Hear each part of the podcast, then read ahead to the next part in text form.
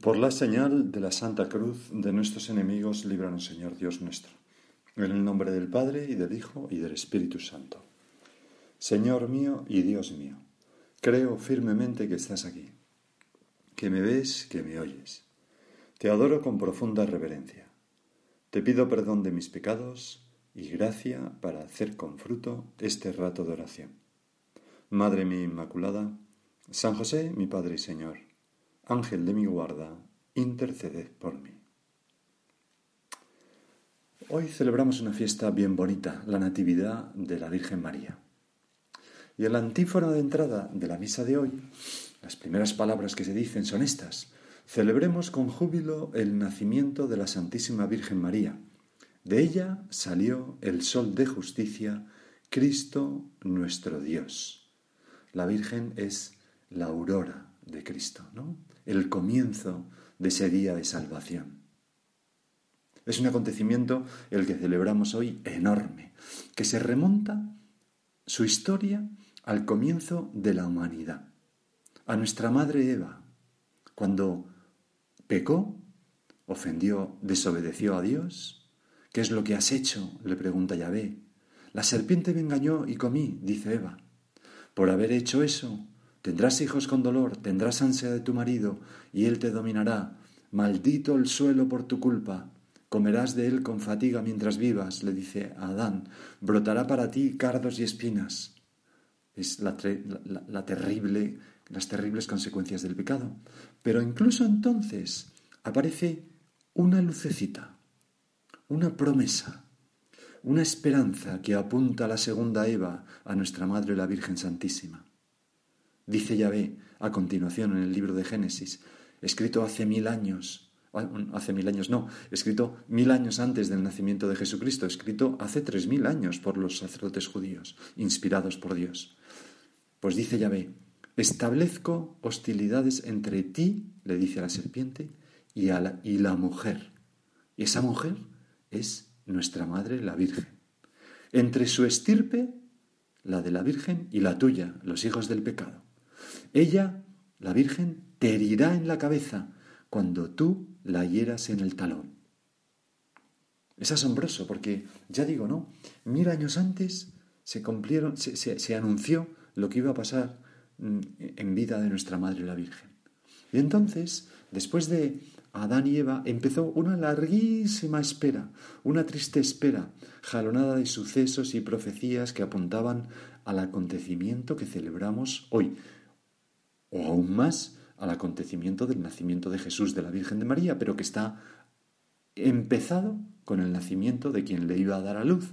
Por ejemplo, y a finales del siglo VIII, antes de Cristo, Yahvé inspiró a Miqueas, entonces un campesino de una aldea cercana a Jerusalén, pero que se convertiría en el profeta Miqueas, le inspiró estas palabras que leemos en la primera lectura de la misa de hoy. Y tú, Belén Efratá, pequeña entre los clanes de Judá, de ti voy a sacar al que ha de gobernar Israel. Y entonces dice una serie de cosas y, algo misterioso. Dice, por eso los entregará hasta que dé a luz a la que debe de dar a luz. Y de este modo, el profeta Miqueas está anunciando el nacimiento de la Virgen María, la natividad de nuestra madre que celebramos hoy. Con gran alegría, Señor, porque es madre tuya, pero es madre nuestra. Y los principales protagonistas de esta larguísima espera desde Adán y Eva hasta el nacimiento de la Virgen como una cadena los va recogiendo el Evangelio de hoy cuando se lee la forma larga. Genealogía de Jesucristo, hijo de David, hijo de Abraham. Es como se van como contando las generaciones. Abraham engendró a Isaac, Isaac a Jacob, Jacob engendró a Judá y a sus hermanos, Judá engendró a Farés. Hay como una gran expectación, ya llega, ya llega, ya llega. Boz engendró a Obed de Ruth, Obed engendró a José, Jensé engendró al rey David y así sucesivamente hasta llegar a esta niña, María, hija de Joaquín y Ana, de la cual nació Jesucristo nuestro Señor. Es algo sencillamente grandioso. Por eso, y es tan bonito, Señor, San José María decía, estando haciendo oración ante la Virgen de Guadalupe en México, María es la aurora del amanecer que esperamos. María es eh, las primeras luces de ese día fabuloso que tiene lugar con nuestro Señor Jesucristo. La Natividad de la Virgen, la Natividad de nuestra Madre. En el fondo, desconocemos todo de la Virgen hasta la Anunciación. Solo sabemos por un evangelio apócrifo, el protoevangelio de Santiago, los nombres de, de sus padres, Joaquín y Ana. Lo sabemos por el apócrifo, que no es de fe. Son los abuelos, ¿verdad? De nuestro Señor pero porque, por ejemplo, eh, el, el, protoevangelio de Santiago dice cosas bastante descabelladas. Por ejemplo, que muchachas acuden a su cuarto a festejarla el día de su nacimiento y que es presentada en el templo con tres años. Luego el pseudo Mateo, otro apócrifo, dice que es alimentada por manjares celestes, ofrecidas por ángeles en vajillas portentosas, mientras se dedicaba a bordar el velo del templo ya desde pequeña. Se nos dice una serie de cosas, ¿no? Podríamos pensar que a los hombres porque estos, eh, estos evangelistas apócrifos no eran malos, sino que amaban al Señor y a la Virgen, ¿no? Pero, pero no estaban inspirados por Dios e inventaban. Y, y, digo que podríamos pensar, inventaban al mismo tiempo que recogían cosas que pueden ser ciertas. Pero decía, podemos pensar que a los hombres les sobra imaginación. Pero lo que ocurre es exactamente lo contrario, que les falta imaginación. No somos capaces, Señor, de imaginar una niñez corriente y ordinaria para la Virgen. Y nos inventamos estas cosas de, de ángeles y vajillas y tal. Y la Virgen tuvo una niñez como la tuya la vida y la mía. María fue una niña, es más, fue la niña con mayúscula, con sus vestidos sencillos de niña, con su mirada pura y alegre de niña, con el corazón ilusionado y generoso de niña, más aún, repito, la Virgen fue siempre niña, incluso el día que fue asunta a los cielos. Ha sido la única niña desde que nació o murió, desde que nació hasta que fue elevada a los cielos, porque no sabemos si murió. A Dios Padre se le caía la baba con ella y sigue cayéndosela. Por eso, Señor, seguro que tú estás gozando con que los hombres celebremos esta fiesta en la tierra la Natividad de la Virgen. Es un día precioso para alabar mucho a la Virgen y para verla como niña y para pensar mm, qué significa ser niños, ¿no? Nuestro Señor Jesucristo nos dijo, y lo recoge Mateo, que si no os hacéis como niños, no entraréis en el reino de los cielos. Y la Virgen lo fue. Y esa, la de ser niños, es la interpretación más cristiana de la vida. La vida como infancia, y, ahora sigo algunas cosas que dice José María Cabo de Villa, un sacerdote que ya falleció, que escribió un libro maravilloso sobre la Virgen, Señora Nuestra. Ahí decía que, la vida cristiana es, es, ya digo, la vida de infancia, la vida como infancia, y es el arte de dibujar palotes en el margen de un libro de química, y las guerras entre los pueblos como una pelea infantil, verlas así, y ver a los inmigrantes como otros niños que vienen a jugar con nosotros, y a los que acogemos, y el amor humano como una alianza de niños miedosos que empiezan a quererse y a ser buenos porque están solos y es de noche hasta que el Padre se aparece y sonríe al hallarnos tan buenos y obedientes bajo la luz jugando, niños juntos, inermes. Así de bonitamente decía este sacerdote que es muy poeta, ¿no? Si no os hacéis como niños, no entraréis en el reino de los cielos, porque nos vemos desvalidos, incapaces, y nos mueve el amor confiado a Dios, a ti Señor, que eres un Padre bueno, como le movía a la Virgen, llena de confianza, todos esos años de su infancia, hasta poder decir con catorce años de fuerza detrás, no, he aquí la esclava del Señor. En cambio, cuando nos hacemos adultos, es como si rompiéramos esa vinculación confiada con Dios Padre cuando nos hacemos adultos interiormente, cuando nos hacemos mm, dejamos de ser niños por dentro. Eso fue lo que hicieron Adán y Eva. Abandonaron la niñez para pecar. Por eso San Ireneo dice algo precioso, ¿no? Y es que Adán fue creado niño y Eva también niña. Y solo al crecer cometieron el pecado original. Qué preciosidad verlo así. Por eso entendemos mucho mejor, si no os hacéis como niños, no entraréis en el reino de los cielos. Pero Señor, volver a la niñez es tan difícil, un hombre hecho y derecho, una mujer cuajada ya. Nos tienes que ayudar. ¿Y qué es ser niño o niña? ¿En qué consiste? Nos podemos preguntar, ¿acaso en la inocencia? No, no creo. No, no, es propiamente la inocencia. Los niños muestran desde pequeños un mal precoz.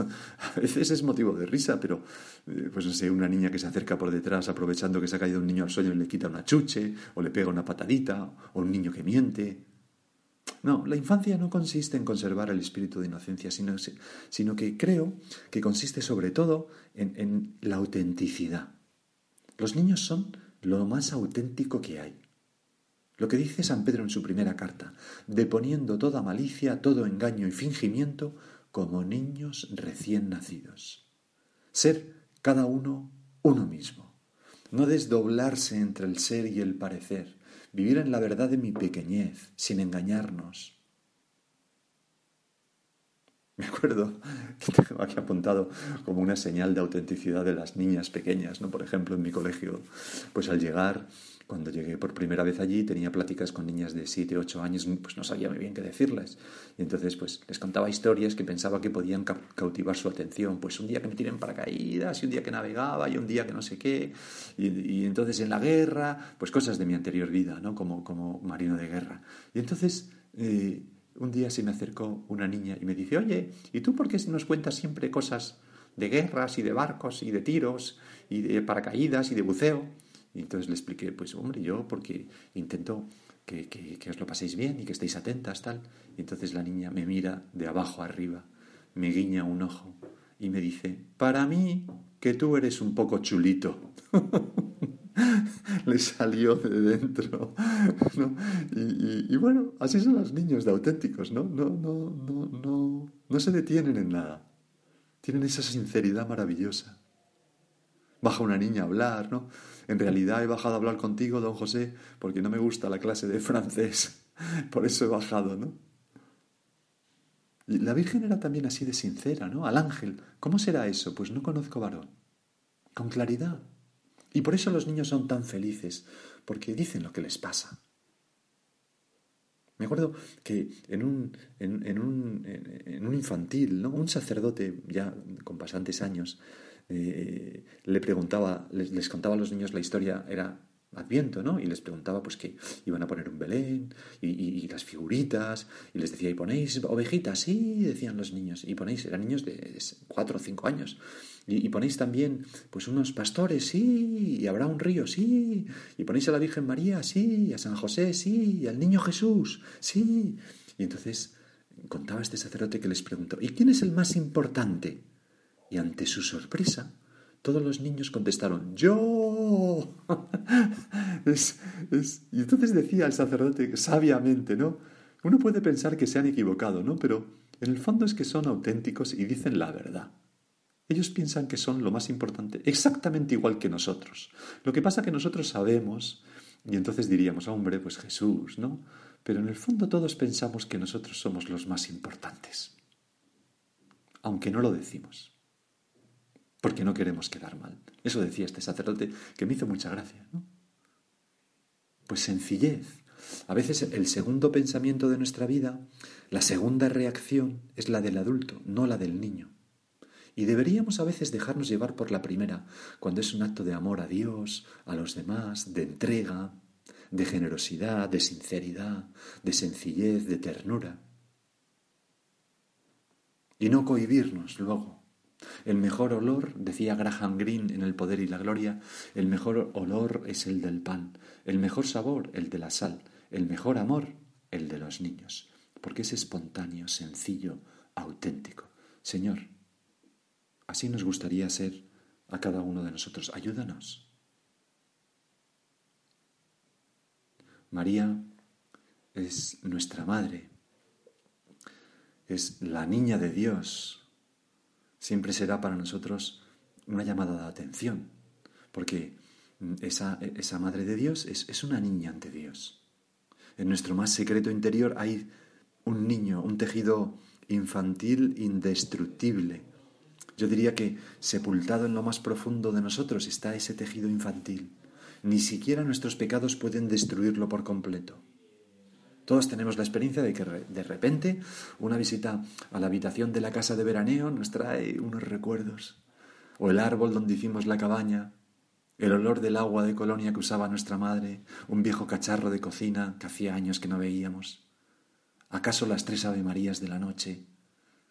¿O el cuatro angelitos tiene mi cama? Todo eso nos recuerda el niño que fuimos y somos. Ese niño que es el que la gracia intenta continuamente despertar en nosotros, nuestro mejor yo, nuestro yo más auténtico, ante Dios. No es que tengamos que ser niñoides, tontos, bobos, no, no, estamos hablando de eso, es, es una actitud ante Dios y, y en cierto modo ante los demás, ¿no? A los que vemos como compañeros de un juego maravilloso. Todo lo demás, el prestigio, la fama, la gloria, el poder, el dinero, todo eso es postizo. La Virgen nunca fue así, siempre fue niña. Vamos a meternos en el corazón de la niña Virgen, a pedirle, Madre nuestra, te pedimos que nos enseñes a ser como tú, espontánea, dócil al Padre de Dios, buenos, tiernos y afectuosos, compresivos, como son los niños, compasivos con todos, como tú fuiste, niña. Y vamos a pedirte por todos los niños del mundo, especialmente por los más necesitados, por los de países en guerra, por los niños enfermos, por los forzados a ser soldados o a prostituirse o a tantas cosas que desgraciadamente ocurren en el mundo, y por todos esos millones de niños abortados que son como chispas que suben al cielo y juguetean con nuestra madre, que se entretiene con ellos. Madre, ayuda a tus hermanos pequeños, ayuda a todos tus hijos, entre los cuales nos queremos contar nosotros.